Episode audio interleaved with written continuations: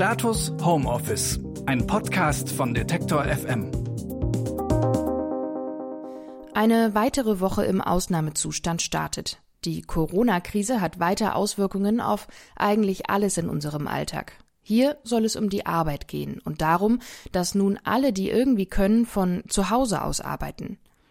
Mein Name ist Marie-Sophie Schiller und jeden Tag spreche ich für einen kurzen Impuls mit Bettina Rollo.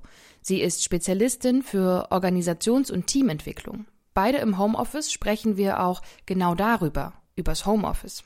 Hallo Bettina. Hallo Marie.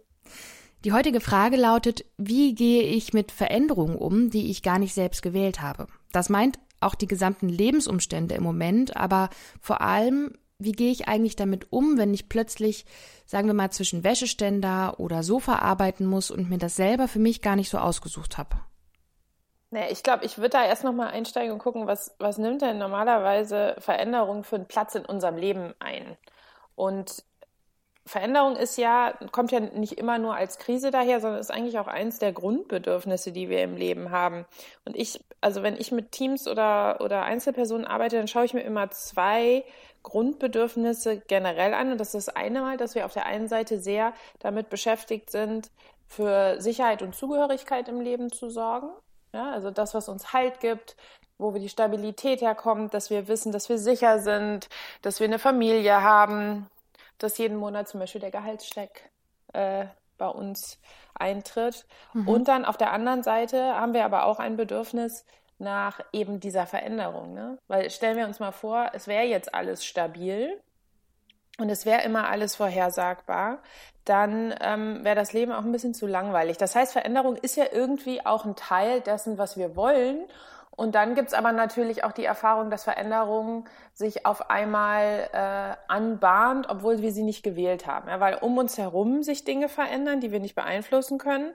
Und das ist natürlich was, was wir jetzt gerade ganz massiv erleben.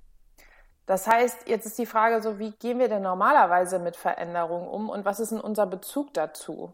Und das entscheidet sich natürlich ganz viel darüber, inwieweit diese Veränderung unser Sicherheitsgefühl durcheinander bringt. Mhm. Das heißt, ja. wenn ich selbst, also wenn alles geblieben wäre wie vorher und ich hätte selbst entschieden, ich brauche eine Veränderung, ich möchte mehr im Homeoffice arbeiten, fühlt sich das anders an, als wenn jetzt jemand von außen sagt, du musst jetzt ins Homeoffice? Für die meisten Menschen denke ich definitiv ja. Also, weil wenn wir das selber entscheiden, dann entspricht das ja oft auch unserem eigenen Rhythmus und im besten Fall passt das dann auch zu den Ressourcen und Kapazitäten, die wir für diesen Veränderungsprozess zur Verfügung haben. Veränderung in unserem Leben bedeutet ja auch nichts anderes als unser, unser Lern- und Entwicklungsprozess. Und im besten Fall läuft der in dem Tempo ab und in der Art und Weise, wie der zu uns halt als Menschen passt. Wenn das jetzt aber einfach von außen eintritt, dann sind wir da ja meistens erstmal mit einer Spannung konfrontiert. Dann ist es vielleicht ein bisschen schneller, manchmal ist es auch zu langsam. Oder es fordert von uns so ein bisschen mehr, als wir an, sagen wir mal, Ressourcen gerade zur Verfügung haben. Und das ist ja auch immer das, was wir sagen, so, okay, es holt uns irgendwie aus der Komfortzone raus. Mhm. Ja? Also da passiert was. So, und jetzt gerade, das ist ja schon auch ganz schön abrupt und weil es so allumfassend ist, ist ja eben nicht nur das Homeoffice, das mhm. bedeutet auch mein persönliches Leben hat sich verändert, ist es halt sehr massiv. Und das macht halt was mit uns. So, und jetzt ist die große Frage, wie reagieren wir denn darauf? Mhm. Und, und ich glaube, da ist einfach interessant, sich bewusst zu machen, ähm, was mache ich denn, wenn Veränderung auf mich einwirkt oder auch eine Krise, ein Konflikt und eine Spannung? Welche Instrumente habe ich denn da zur Verfügung, um mit denen, mit, um mit dieser Herausforderung umzugehen? Und ich glaube, da merkt, kann man, wenn man das für sich selber mal ein bisschen erforscht, merken, dass man so eine Tendenz hat, dahin zurückzugehen in sich, wo man sich wohlfühlt und was man sehr gut kennt. Das muss aber nicht unbedingt eine adäquate Antwort auf die Situation sein. Ich kann jetzt mal ein Beispiel bei mir machen. Ja, gerne. Ähm, dass wenn also normalerweise würde ich sagen, ich bin ein recht explorativer Mensch. Ja, ich habe immer auch Lust auf was Neues. Ich kann mich ganz gut irgendwie auch mit selbstgewählter Veränderung äh, innovativ auseinandersetzen. Ich bin da drin auch bezogen, interessiere mich für andere Menschen, kann gut Kontakt halten. So, wenn jetzt ich richtig unter Stress komme, fange ich an, eher in so ein, auf so ein Instrumentarium zurückzugreifen, was so mehr aus der Strukturecke kommt.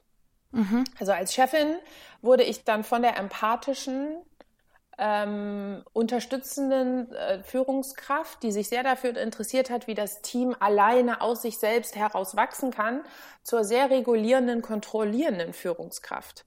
Also ich war auf einmal dann mehr damit beschäftigt, für alles mögliche To-Do-Listen aufzustellen und Excel-Tabellen zu kreieren und wollte dann primär, dass meine Mitarbeiter das abarbeiten. Ich war da nicht mehr wirklich dran interessiert, wie geht's denen denn gerade, was passiert denn so. Ich konnte diese Art von Kontakt gar nicht mehr halten, mhm. weil mein Sicherheitsgefühl in dieser Stresssituation so unter Stress war, dass ich eben auf die Instrumente zurückgegriffen habe, die, mit denen ich mich in dem Moment am wohlsten fühle.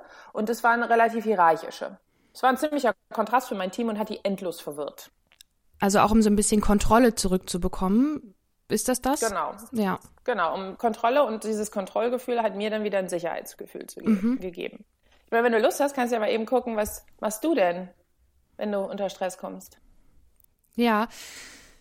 Also die einzige Rückmeldung, die ich immer so von außen bekomme, da weiß man ja auch, ähm, das fühlt sich ja manchmal auch anders an, ist immer, dass Leute beobachten, wenn ich in Stresssituationen bin, die ich auch gar nicht selber verantworte, dass ich dann immer wahnsinnig ruhig wirke. Und das ja. verwundert mich immer, weil ich, also innen fühlt sich das nicht so sehr ruhig an, aber scheinbar ähm, habe ich einen Mechanismus, der dann erstmal allen vermittelt, okay, keine zusätzliche Panik jetzt, ähm, eins nach mhm. dem anderen. Äh, und das ist aber lustigerweise ganz anders, wenn ich Stress verursache. Also wenn ich dafür verantwortlich bin, dass irgendwas schief läuft, dann werde ich, glaube ich, eher fahrig.